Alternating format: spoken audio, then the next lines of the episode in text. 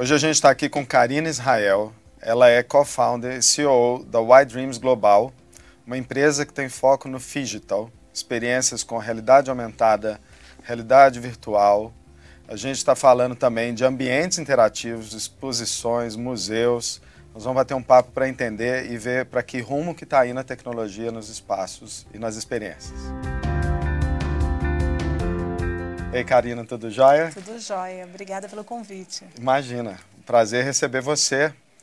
É, a gente tem um, uma experiência grande já, a gente atende a Wide Dreams Global através da agência, da PX, e eu venho acompanhando a evolução disso. Eles estão à frente do tempo e conseguiram agora é, mostrar para o mundo, porque a empresa está em três países, a gente está, na verdade, em três localizações, né? Rio, São Paulo e Canadá. É isso aí. E Vancouver. Vancouver, né? E a gente tem hoje uma empresa que está fazendo grandes parcerias, grandes exposições. Vamos conhecer um pouquinho. Me conta aí, Karina, como que está esse processo aí de, de, da experiência digital? Como que está a chegada disso que a gente está começando a ver isso acontecer, né? É, a gente já trabalha isso desde o começo, né, de uma certa forma, que sempre foi como é que os dados iam estar presentes na nossa vida de uma maneira natural. Tem alguns anos que surgiu o nome Digital, que a gente falou, nossa, tem tudo a ver, que é a junção do mundo físico com o mundo digital de uma maneira natural. Né? A gente entende que o físico é tudo que é tecnológico, né, tudo que é conveniência, serviço, facilidade, e o, e o físico é o âmbito humano, que a gente, né, nosso âmbito corporal, no, né, nossa existência física. Então, quando a gente tá, começou a trabalhar nessa linha, é, passamos a desenvolver espaços que unam esses dois pontos. Então, não são espaços só tecnológicos, com projeções e, e uh, iPads e coisas do gênero, também não são espaços completamente tradicionais, físicos, apenas com acervo. Né? E isso serve para tudo. Né? Serve para fazer uma loja conceito, para fazer um museu, um centro histórico de um cliente, um centro de experiência, uma exposição, né? vale para tudo. E falando nisso, a gente tem algumas que estão rodando no momento, algumas que aconteceram e, e, e, começam a rodar o país. Me conta um pouquinho das exposições que tem acontecido, que está sendo um sucesso, está na mídia direto. É, a gente está com a exposição do Van Gogh, já na segunda cidade. Na primeira, a primeira foi aqui em São Paulo, no pátio Shopping Genópolis, que foi um sucesso estrondoso. A gente teve mais do que o dobro do público esperado. É, tivemos que mudar o processo de filas e receber as pessoas, porque era muito mais gente do que a gente estava esperando. Até teve uma sexta-feira que ele falou: Meu Deus, está parecendo Black Friday, as pessoas correndo para na hora que abriu o shopping. Então, a, a, foi bem legal essa primeira edição, né? Quer dizer, a gente acertou na mão mesmo, acertou perfeitamente. E agora ela foi para Brasília e a gente falou: e agora? Vai rolar igual em Brasília? Tá igual, tá uma loucura, tá lotado. Então, assim, e vai rodar mais algumas cidades nos próximos meses, né? Então, a gente tem uma fila até agosto do ano que vem. Tá fechado, já, já, estão fechados vários shoppings até agosto. Então, a primeira foi Van Gogh, que foi sucesso. A gente fez uma reedição de Niemeyer, a gente fez Niemeyer é, em curvas no shopping Guatemia, é, de Campinas. É, já tinha sido feito algo parecido no shopping é, Higienópolis há uns dois anos atrás, também tinha feito o Museu Oscar Niemeyer. Então, é uma evolução de um método que a gente está trabalhando, que é essa integração de imersão com interatividade, com cenário, com narrativa, né? não é à toa. Né? Você tem uma narrativa bem estruturada. Quando a gente fala da realidade aumentada, da realidade virtual, a gente tem uma, uma imagem né, muito diferente do que são essas experiências que vocês fazem. Tem, por exemplo, aquele projeto do Hospital do Câncer, que... Ah, da, da, do Roadshow. Do, do Roadshow. É, que a gente chama Missão Gênese.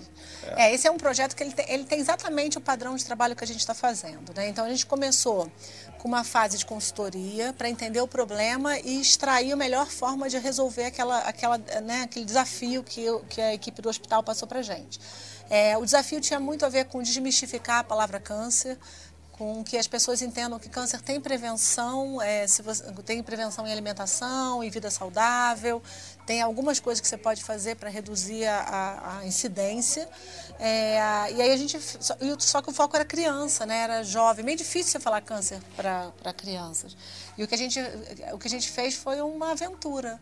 Então, primeiro a gente começou com o Focus Group, né, com essa parte toda de, de, é, de pesquisa, de definição de conceito, né, que é essa metodologia que a gente usa, uma metodologia estilo Innovation é, Sprint do Google, é, usa modelo de design thinking e tudo mais, mas ela é uma, uma metodologia muito é, compacta, porque ninguém tem tempo, né? A, moeda, a maior moeda do momento é o tempo. É. Então, o que a gente fez foi, não tem nada de cinco dias, você não coloca uma equipe super qualificada cinco dias seguidos numa sala. Então, o que a gente fez foi, a gente faz entrevista, vai lá, faz focus group, descobre o que tem que fazer, é, e com todos esses insumos a gente coloca todo mundo em um dia, sai o projeto.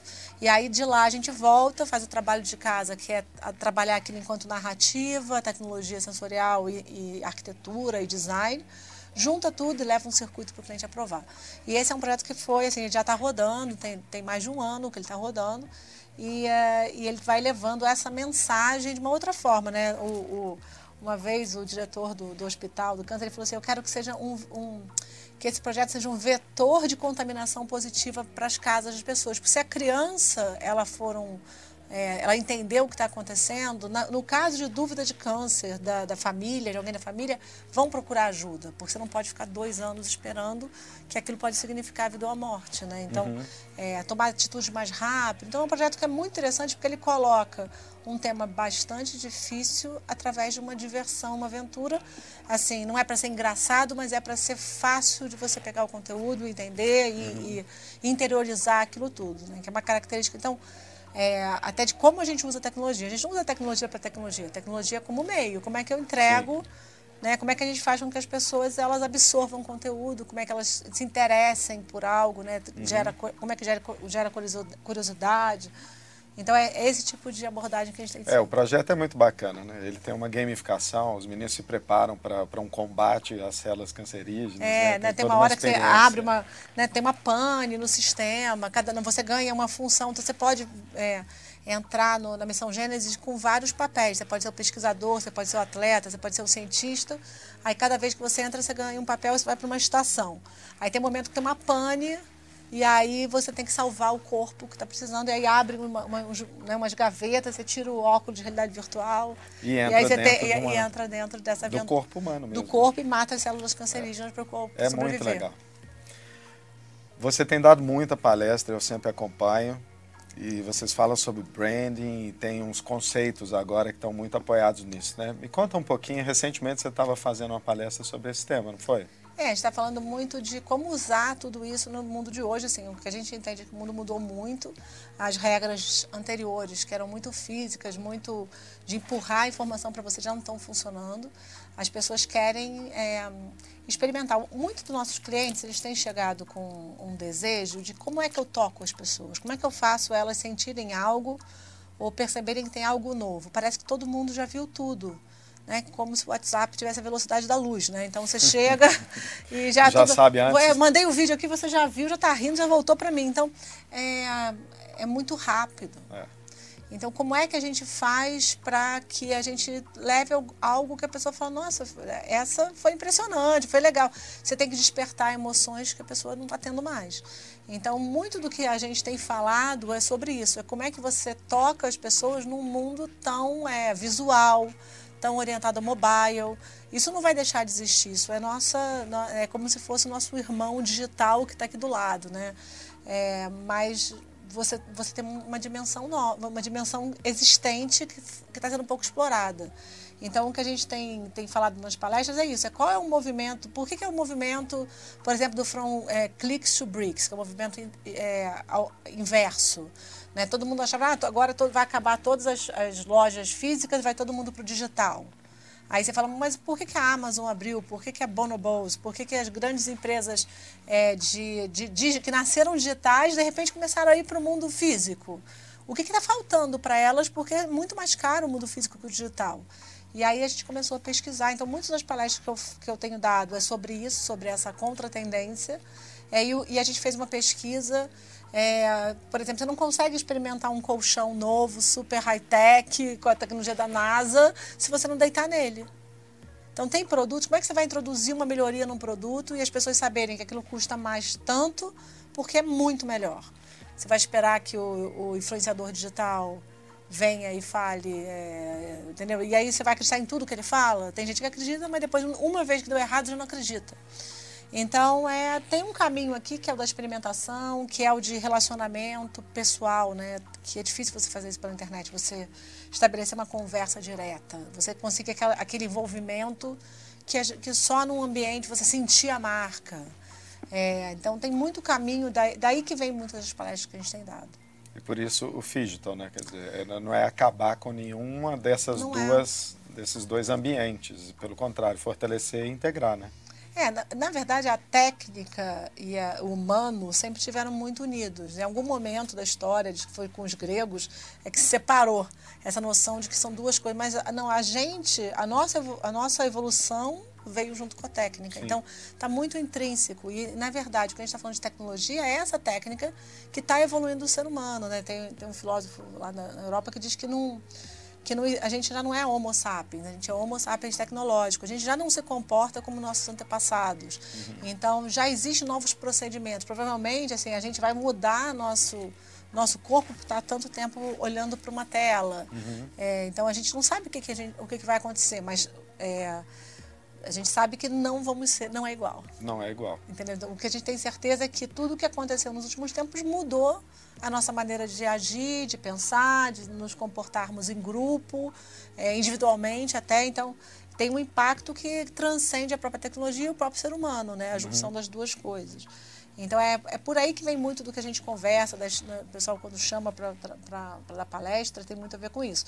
E tem a ver também com a parte de experiência. Como é que você explica um conteúdo de um cliente, um showroom, é, como é que você cria... Quando, quando um cliente vai te, vai te contratar, antes de te contratar, como ele faz, você faz ele viver a cultura da empresa? Viver que aquilo que ele está falando é verdade. A gente está na era da verdade, né? De, uhum. agora é a era da pós-verdade. Que o que vale é o storytelling sobre as coisas. Então, Exato é, como é que você faz com que ele entenda que não está separado o teu discurso da sua ação? Uhum. Né, que está tudo integrado. Então, agora, uma demanda que a gente está tendo né, é de centro de experiência do cliente.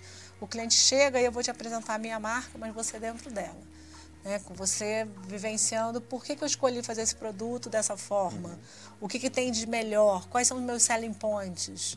Né? Então, durante fazendo percursos que quebrem objeções de compra. Então, é muito forte, porque não é um PowerPoint, é, é uma vivência. É uma experiência de fato. É uma experiência de fato, é uma experiência, às vezes, não é, não é o, o, o menino que está indo comprar, às vezes é C-level, é, uhum. é, é, quem compra é CEO. E como é que essa pessoa vai entender? Ninguém tem se a gente tem uma questão com o tempo, né, está faltando tempo, como é que ninguém vai, se você mandar um monte de papel, ninguém vai ler, um monte de e-mail cheio de texto, cheio de documento, ninguém vai ler. Então, como é que você faz com que a pessoa pegue os pontos é, principais, os highlights, de uma forma super simples? Entendeu? Então, uma das uhum. formas é centro de experiência do cliente. E, e, falando sobre a experiência, que acho que a gente está vivendo a, a, a, era da experiência mesmo, né? A gente já entendeu que é, se pensava muito em vender, vender, vender, mas depois você tem que manter esse cliente, que é a forma que depois da venda você consegue de fato ter um ganho ainda maior no seu negócio, porque aquele gasto com a atração do cliente, né, o que você investe para que aquele cliente se torne de fato um cliente, aquele lead vire um cliente, aquilo você não tem mais, esse gasto já acabou. Dali para frente o que você consegue manter esse cliente e crescer dentro do negócio é um ganho ainda maior. E não só isso, a gente fala muito de propósito, né? Então, tem que ter a verdade. Então, quando você mostra a experiência, você está trazendo aquela pessoa para uma verdade, para uma realidade. A experimentação é a forma dele perceber. Faz sentido? Não. Tem verdade ou não. E eu entendo que o caminho para onde a gente está indo tem muito disso. Assim, as pessoas estão questionando até onde elas eram apenas marionetes de uma história, até onde eles passam a ser as pessoas protagonistas da, da, do que está acontecendo. É. Então, a gente que estava à frente de projetos inovadores, a gente percebe que todo mundo quer viver isso e dar palpite para que a inovação venha de um jeito que atenda de é. fato, né? E aí tem uma questão que eu acho importante a gente falar dela. É, quando você está é, pensando no, nas experiências no digital e a gente vê em filmes muito dessas, desses novos jeitos de lidar com o mundo digital, eu me lembro que veio um Second Life, 2000 e sei lá quando, começo da internet, era um ambiente virtual onde as pessoas interagiam, não tinha ainda a realidade virtual, não tinha a realidade aumentada, mas as pessoas começavam a viver um mundo paralelo. Teve investimentos enormes dentro daquela plataforma, né? Ilhas, espaços que você passava a ser dono daquilo e negócios acontecendo lá dentro. Hoje, com o lado da realidade virtual, realidade aumentada, você começa a poder vivenciar esses ambientes, que é o que vocês têm, por exemplo, com a plataforma do Arcave, que é um jogo que a pessoa entra, ela assume um personagem, uma personagem, e ali ele tem como é, assumir um papel e atuar, né? Bom, a gente está falando então de já se pensava em ter uma second life, uma segunda vida, e a gente vê muito nessas tendências dos filmes, da ficção científica, de você vivenciar esse outro mundo com experiências. Como que você enxerga essa transformação? Porque se fala de modelos de ensino que tentaram ser aplicados lá atrás e não evoluíram, hoje já começam a a ser possíveis. E a gente vê um filme que foi super forte disso, aquele Jogador Número Um, é. que fala disso, né? A pessoa tem um mundo caos e vive é. uma realidade virtual que é um é, mundo é incrível. incrível. Como que você enxerga essa, essa entrada desse mundo, dessas é, tendências? a realidade virtual, assim, a realidade aumentada já está sendo usada amplamente na parte de fábricas e uso, assim, ela tem um uso muito é, fácil comercialmente, vamos dizer assim. A realidade virtual, ela está hoje muito no entretenimento.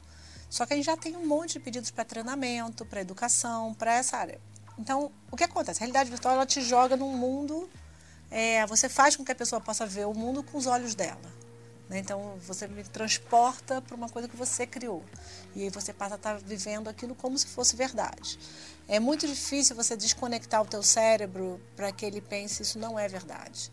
Né? Então, se você fizer, por exemplo, tem um, umas brincadeiras de realidade virtual com location based, né, que se movimenta, que você coloca tábuas e faz um abismo. É, é muito difícil para a pessoa que tem medo de altura atravessar ali, porque o cérebro acredita que é, que é verdade. Né? O input que você recebe é que aquilo é o real.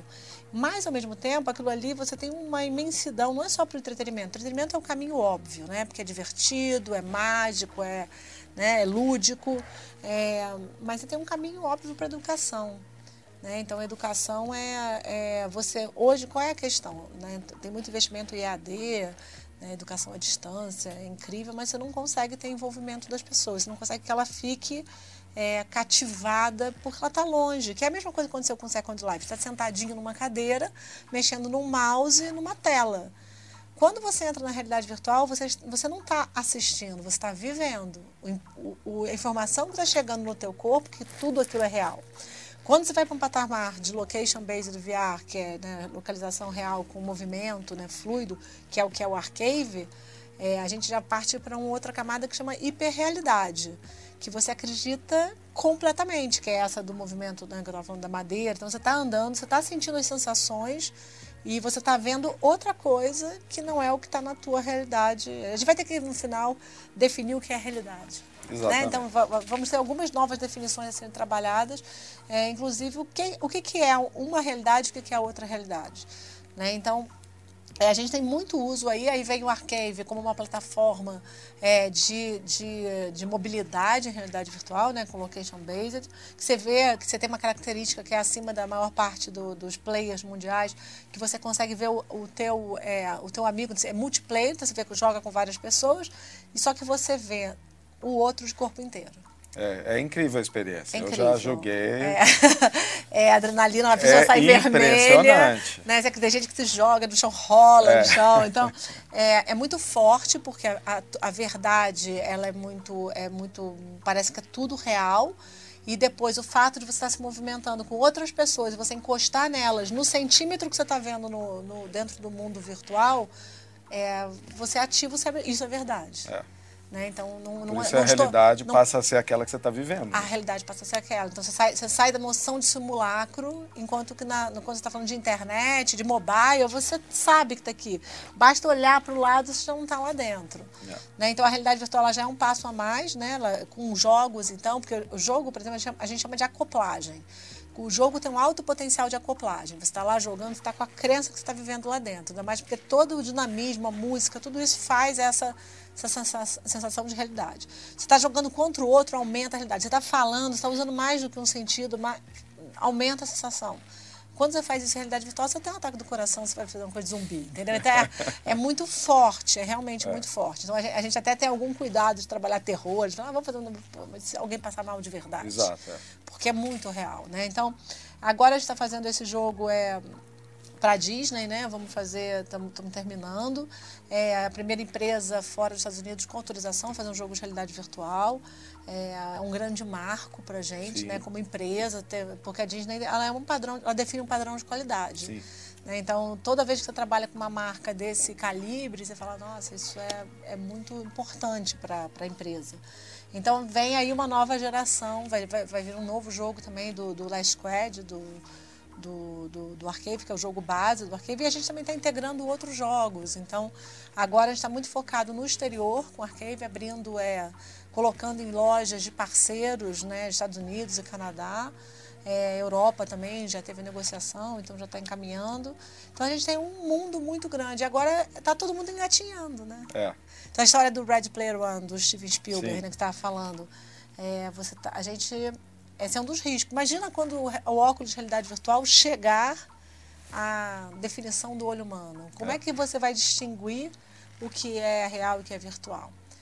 E se aquilo for acoplado em você? E se você estiver vivendo numa, num local completamente cercado de lixo e se vê dentro de um palácio maravilhoso? É. Você vai se preocupar em limpar a sujeira à sua volta e as doenças que vão trazer lá. Aí você, aí você vai longe, um, é. entendeu? Mas, por outro lado, você pode entrar numa imersão de trigonometria que você vai entender muito melhor trigonometria do que vai entender com o professor escrevendo numa, num quadro negro é, em giz. Eu acho que a né? questão do, do, do, incentivo e do que vai gerar potencial de aproveitamento mesmo da capacidade intelectual vai escalar também.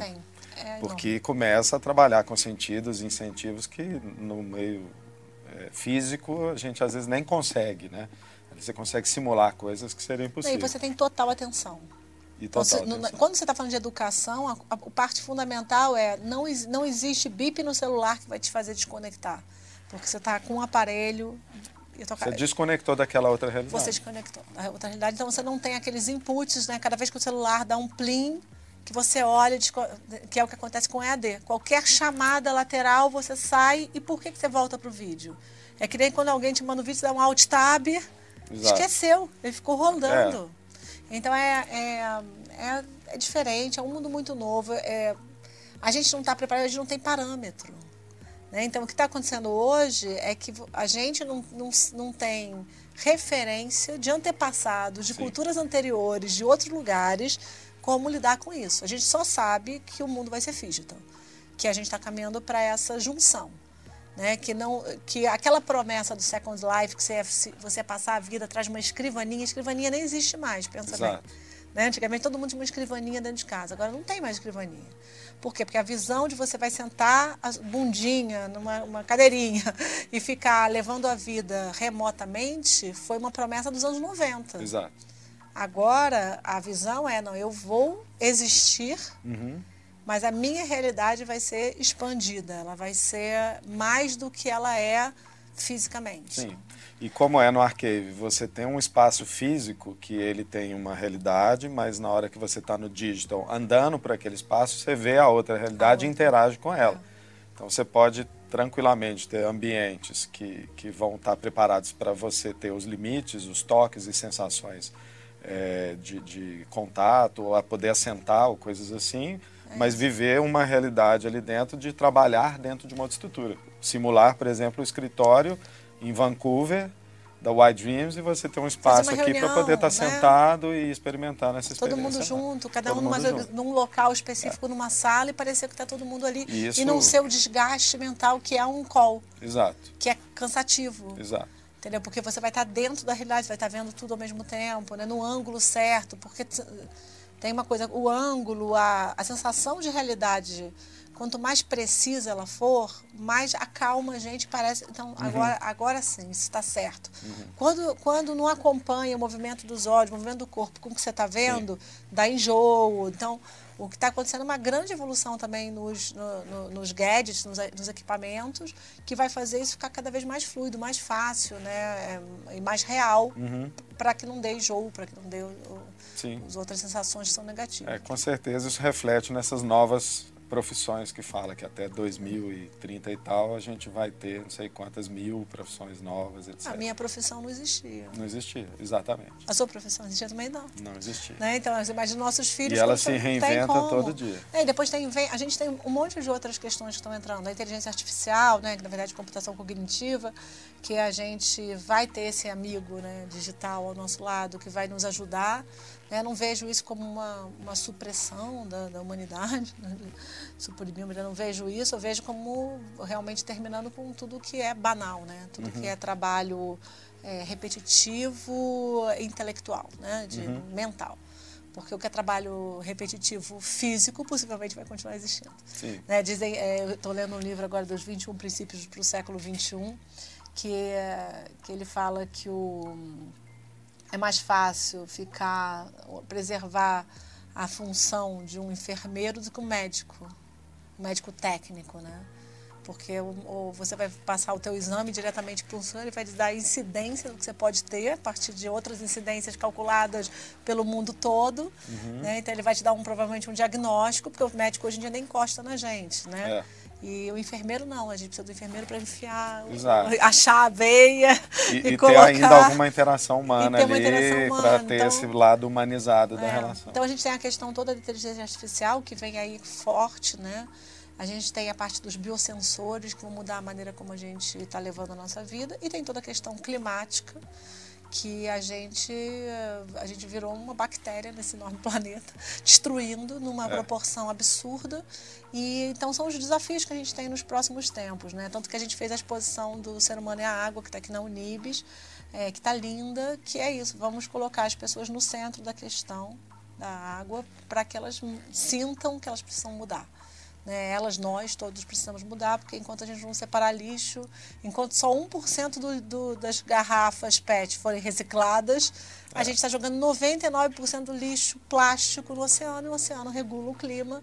Então aí vai uma bola de neve bola que de a neve. gente, que até a nossa geração foi algo inconsequente, a maneira como a gente lida com o planeta, e que a partir de agora não pode ser. Exato. Porque é, é o varrer a sujeira para debaixo do tapete. É, né? e o nosso não tapete dá. é o oceano, né? Porque não tem jogar para fora Exato. do. Você não vê. Você não tem para fora do planeta jogar o lixo, né? Então você tá. Se a gente fizer isso, uma hora ele vai voltar para cima da gente. Então a gente vai ter que aprender a lidar com outra, outra maneira. E isso tudo vem junto com tecnologia. A tecnologia não está excluído, né? Então uhum. são os movimentos que a gente vai se deparar nos próximos tempos que a gente tem que saber lidar com Sim. eles e preparar nossos filhos para essa nova, para esse novo momento que não é mais igual ao que nossos avós, nossos pais viveram. Né?